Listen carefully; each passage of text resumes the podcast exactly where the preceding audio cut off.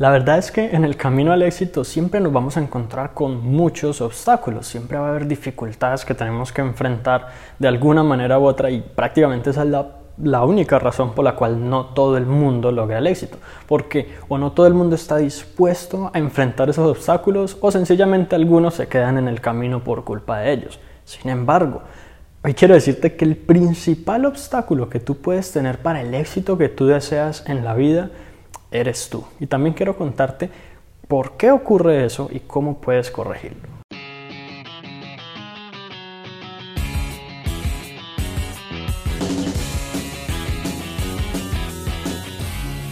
Ahora, ¿por qué te digo que tú eres básicamente tu principal obstáculo a la hora de querer lograr el éxito? Y esto aplica sin importar si ya eres exitoso, si ya has logrado muchas cosas, si quieres proponerte un siguiente proyecto, una siguiente meta a conseguir, o si apenas estás empezando en tu vida y si por lo menos apenas terminaste de la universidad y quieres crear tu propio negocio o alguna cosa similar siempre y sin importar incluso qué tanto logremos en la vida, vamos a ser nuestro propio obstáculo. Y las personas exitosas básicamente desarrollan la habilidad de prácticamente quitarse de su camino, de su propio camino para seguir adelante. Hay muchas cosas que básicamente nos afectan, digamos, en este sentido, y es que cuando hablamos de lograr el éxito, hablamos de hacer cosas muy diferentes a las que todo el mundo hace. Hablamos de lograr algo que nadie está logrando. Hablamos de permitirnos una vida que seguramente otros consideran que no es digna para uno o algo así. Hablamos de sencillamente ser diferentes y ser diferentes es algo que a nuestra mente le aterroriza por alguna extraña razón. Nuestra mente se encuentra más cómoda cuando uno es promedio, cuando uno es igual a los demás. Y esta es la misma razón que explica, por ejemplo, cuando, digamos, si tú estuvieras en un parque al lado de 100 personas y las 100 personas miran hacia arriba, sería muy difícil luchar contra ese sentimiento de tu mente de querer mirar hacia arriba a ver qué pasa. Incluso han hecho experimentos sociales justo con cosas parecidas y es porque nuestra mente quiere ser como los demás. Ahora sabiendo cuál es, como quien dice la razón, quiero mencionarte cuál es como el, problema que causa esto específicamente. Y este problema se ve evidenciado en forma de falta de confianza en sí mismo.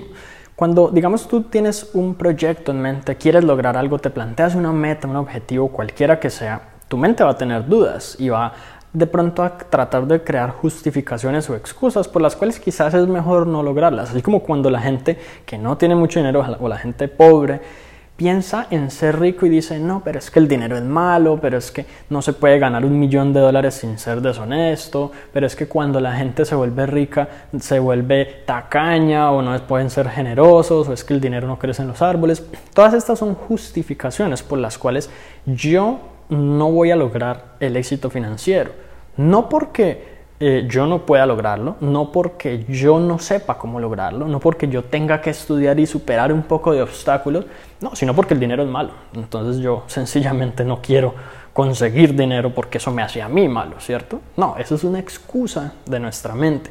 Y en lo que nos afecta es nuestra confianza en sí mismos. Porque si nosotros, digamos, le, asignamos connotaciones negativas a ese logro que vamos a tener, sencillamente no vamos a sentir que somos capaces de lograr algo que nos va a afectar negativamente.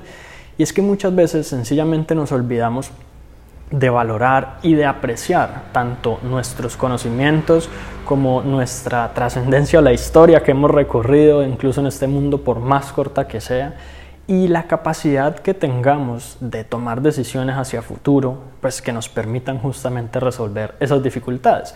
Fíjate que cuando yo te hablo de falta de confianza, te hablo de que tu mente sencillamente le queda difícil sentirse capaz de lograr algo. ¿Por qué? Porque no valora los éxitos del pasado porque no valora los aprendizajes del pasado. Incluso, por ejemplo, si eres una persona que solo ha fracasado, que todo lo que se ha propuesto nunca lo ha logrado, tienes más conocimiento que alguien que incluso ha logrado el éxito en lo que se ha propuesto. Además de que por lo menos nuestra mente no aprecia y no valora la capacidad que podemos llegar a desarrollar de intuición, el criterio que podemos desarrollar, por ejemplo, estudiando o algo así. Entonces, todas estas cosas sencillamente nuestra mente las ignora y tiende como a minimizarlas y a que nosotros no las veamos claramente al momento de querer lograr un éxito como tal en la vida y ser diferentes realmente. Y esto lo que causa simplemente es que como no tenemos confianza, pues aquí es donde viene algo muy importante. Y es que no podemos esperar que esa confianza venga de otra parte. No podemos contar con que alguien nos diga, tú puedes, yo sé que ese proyecto te va a salir bien, eh, yo confío en ti, porque prácticamente nadie lo va a hacer. Y si hablamos de algún amigo o familiar o tu pareja o tus hijos, quizás lo hagan más por ser tú, más por tenerte cierto cariño o algo así, que por realmente saber con certeza que el proyecto puede funcionar, que tus metas pueden ser logradas. Entonces es aquí donde necesitamos desarrollar dos cosas. Primero que todo, un criterio que necesitamos llevar, digamos, al máximo en cuanto a educación, en cuanto a aprender sobre, por ejemplo, si es un negocio, aprender sobre la industria o cualquier otra cosa, educarnos y darle a nuestra mente todo el conocimiento que necesita para tomar decisiones informadas. Pero esta no es la única parte, también necesitamos desarrollar una intuición, necesitamos desarrollar un instinto que nos diga, por ejemplo, si sentimos que esta es una buena decisión a tomar, si de nuestro interior consideramos que es posible lograr ese éxito que tenemos. Prácticamente cuando tú le preguntas a cualquier atleta, cualquier persona que realice cualquier cosa física, en el momento en que están desempeñando, digamos, esa actividad, por ejemplo, un nadador olímpico, en el momento en que está nadando, lo más probable es que esa persona te diga que en ese momento él se olvida de la técnica, él se olvida de todo y se enfoca como digamos en dar lo mejor de sí, no tanto con el conocimiento, no tanto en si tengo que mover la mano así o hacer esto o hacer lo otro, yo qué sé, sino en la confianza en que tiene de poder lograrlo y en prácticamente dejar que su cuerpo haga todo, que su mente haga todo, confiando en su propio instinto. Entonces, pues es como una combinación de ambas cosas, el conocimiento y la planeación y toda esta parte está muy bien, este criterio, y también es necesario desarrollar la intuición. Para desarrollar la intuición, yo necesito confiar en mí, porque si yo en mi interior siento que está bien tomar esta decisión, pero no confío en mí, no, no tomo esa decisión y no me doy cuenta si estuvo bien o no. Pero si yo confío en mí, tomo la decisión y obtengo el resultado, resulta que no era como lo esperaba, aprendo algo. O si lo hice y sí funcionó, aprendo algo. En todo momento yo voy a, reforzar como ese músculo de la intuición y a convertirme cada vez en una persona que sabe más, no solo sobre las metas que se propone, sino sobre sí mismo. Y algo que creo que puede dejarte perfectamente claro porque es tan importante el tema de la intuición versus solamente el criterio que tiene su importancia, pero debe ser un complemento, es el siguiente ejemplo. Si tú analizaras, por, decir algo, si tu objetivo es convertirte en millonario, eh, es decir, en tener como quien dice una fortuna neta de más de un millón de dólares o algo así, y tú analizaras cuántas personas lo han logrado, o en principio, cuántos millonarios, digamos, cuál es el porcentaje de personas normales a millonarios, seguramente los millonarios serían el 1% o menos. Incluso si fuera el 2%, el 5%, estamos hablando de que el 90 y pico por ciento de la gente no lo logró, no lo ha logrado. Muchos de ellos no lo van a lograr. Si yo me baso en ese criterio, en estudiar, en analizar las estadísticas, en ver los números, probablemente yo me voy a desmotivar y a decir, no, es que esto no se puede lograr, esto no se puede conseguir, es objetivamente imposible o algo así o muy improbable. Entonces, ¿cuáles son las posibilidades de que yo lo logre? Pero cuando tú te preguntas, ¿Cuántos millonarios hay en el mundo? Hay más de un millón de millonarios. Está bien que ellos son la minoría, pero si tú coges a todos esos millonarios y los reúnes en un solo lugar, es una cantidad de gente increíble.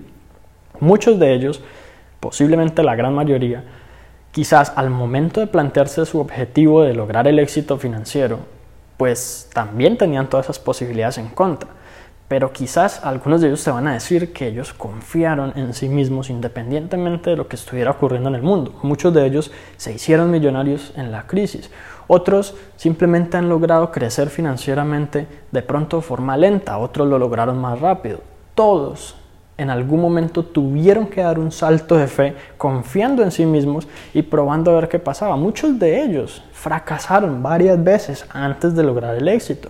Empresas como por ejemplo Robio, que desarrollaron el famoso juego de Angry Birds, desarrollaron 57, algo así, juegos antes de Angry Birds Y ese fue el primero que funcionó y que generó realmente algo de éxito financiero y éxito en los medios, incluso películas y de todo. Pero ellos lo intentaron muchas veces y fracasaron. Seguramente va a pasar algo similar contigo y va a necesitar que tú confíes en ti, no porque vas a triunfar instantáneamente y vas a lograr todo lo que te propones, porque mm, de pronto no sea posible, de pronto sí, sino porque así es como vas a poder desarrollar esa intuición y ese criterio a un punto en el que ya tú sepas cómo convertir cualquier idea en un éxito personal. Así que eso es todo por ahora y espero que te haya gustado este episodio. Si fue así, recuerda suscribirte al podcast para que recibas una notificación en cuanto publique nuevos episodios. Si conoces a alguien a quien pueda servirle esta información, compártesela para que ellos también puedan mejorar sus vidas paso a paso.